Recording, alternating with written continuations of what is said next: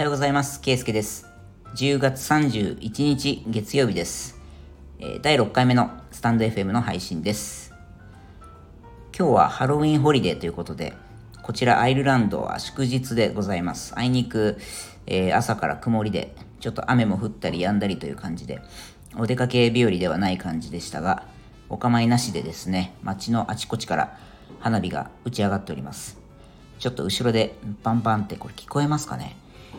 結構あの打ち上げ花火を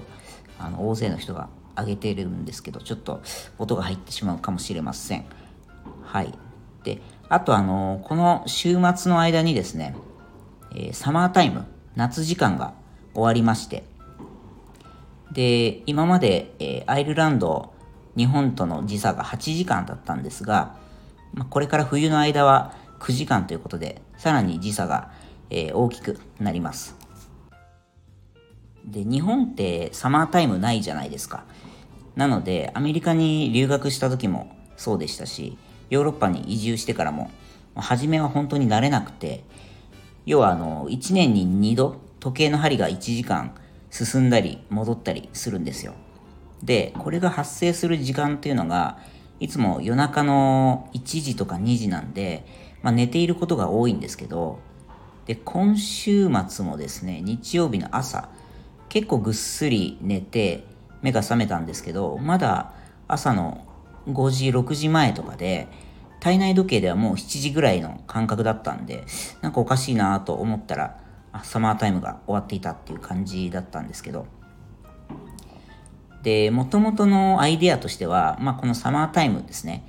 なるべくその日の出の時間とその人間の生活サイクル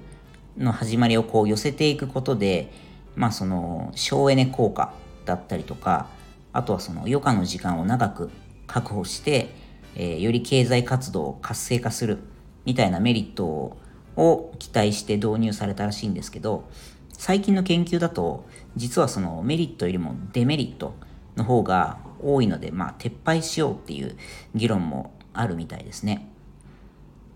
で、サマータイムがない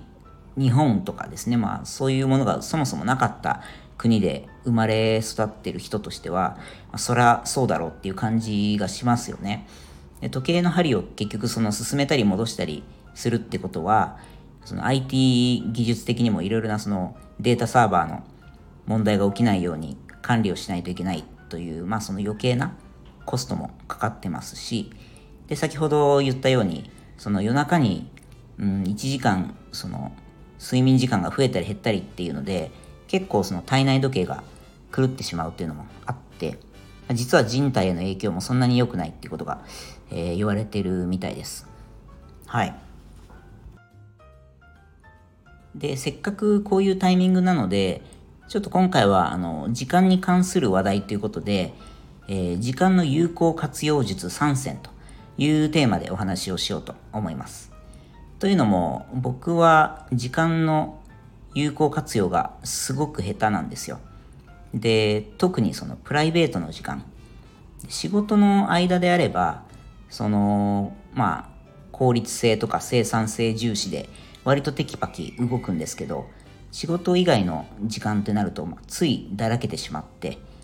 もったいない時間の使い方をしてしまうというのがあってですねだから今年はそのもう年初に、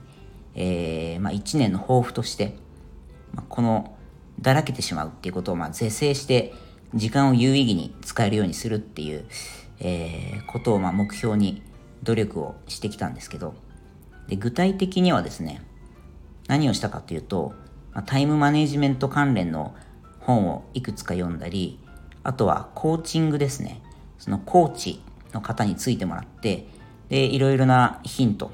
とかアドバイス与えてもらって、まあ、去年よりはだいぶ改善できたかなという感覚があるので、僕が実際に意識しているポイント3つ、今日は紹介したいと思います。1つ目、早起き。で、これは人にもよると思うんですけど、もう僕の場合は完全にモーニングパーソンなので、午前中がもう一番頭が冴えていて、集中できるんですよ。だからなるべく朝早く活動を始めて、もうその日やりたいことはなるべく早めに終わらせてしまうっていう、まあ、これが非常に良、えー、かったですという、これ一つ目ですね。で、二つ目が優先順位付けですね。で、これは結局仕事で、あの、まあ、会社で働いてる時と同じなんですけど、プライベートの時間も、まあ、時間っていうのはま有限なので、必ず1日24時間、もしくは仕事をしている8時間を除けば、1日16時間の中で、必ずその自分がいつも繰り返しやっているルーティンがありますよね。で、それを一度全部書き出してみて、でそれに優先順位をつけてみる。でそうすると自分の中で必要不可欠なこと、あるいは、まあ、できればやった方がいいとか、まあ、これは完全に暇つぶしみたいなこう分類ができるので、で、これは今日中に終わらせようっていうものを優先的に終わらせていく。であるいはその必要項目についてはそのタスクをこなす時間をもうスケジュールの中に入れ込んでおくっていうことを意識しておくと、まあ、最低限必要なことっていうのはクリアできていてまあこれとこれとこれはできたから今日は一応合格っていうことでまあ充足感も得ることができるというのでこれも、えーまあ、やってよかったかなと思います。で最後3つ目。人を巻き込む。これが結局一番効果的ですね。うん。なんかその何か一つやろうって決めてもその決心が自分の中で決めただけの状態だと、まあ、いつまでもやらない理由を作ってしまったりから先延ばしが自由にできてしまうので、まあ、結局その無限にだらけてしまうっていうことが可能になってしまうんですよね。なのでもう周りの友達や家族とまあ目標を共有したりですね、まあ、誰かと一緒にその進めていくような形にするとおのずと、まあ、優先順位も上がってそのタスクをこうスケジュールの中に積極的に入れ込むことができるようになります。で僕の場合は、えー、まあ、コーチについてもらってですねそのコーチングの中で今僕がやりたいこととかプロジェクトについて、え、進捗報告をしてでそれにフィードバックをもらったりっていうことをやっているのでそれでそのアイデアを具現化していったりまあ、話を前に進めるっていう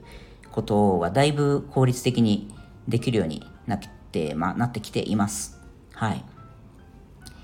はい。ということで、えー、今回は時間の有効活用術3選というテーマでお話をしました。また、あの、聞きたいテーマや感想などあれば教えてください。コメント、レター、インスタグラム、何でもいいので、えー、ご意見をまたお待ちしております。はい。ということで、えー、本日は以上です。次回の配信でお会いしましょう。ではまた。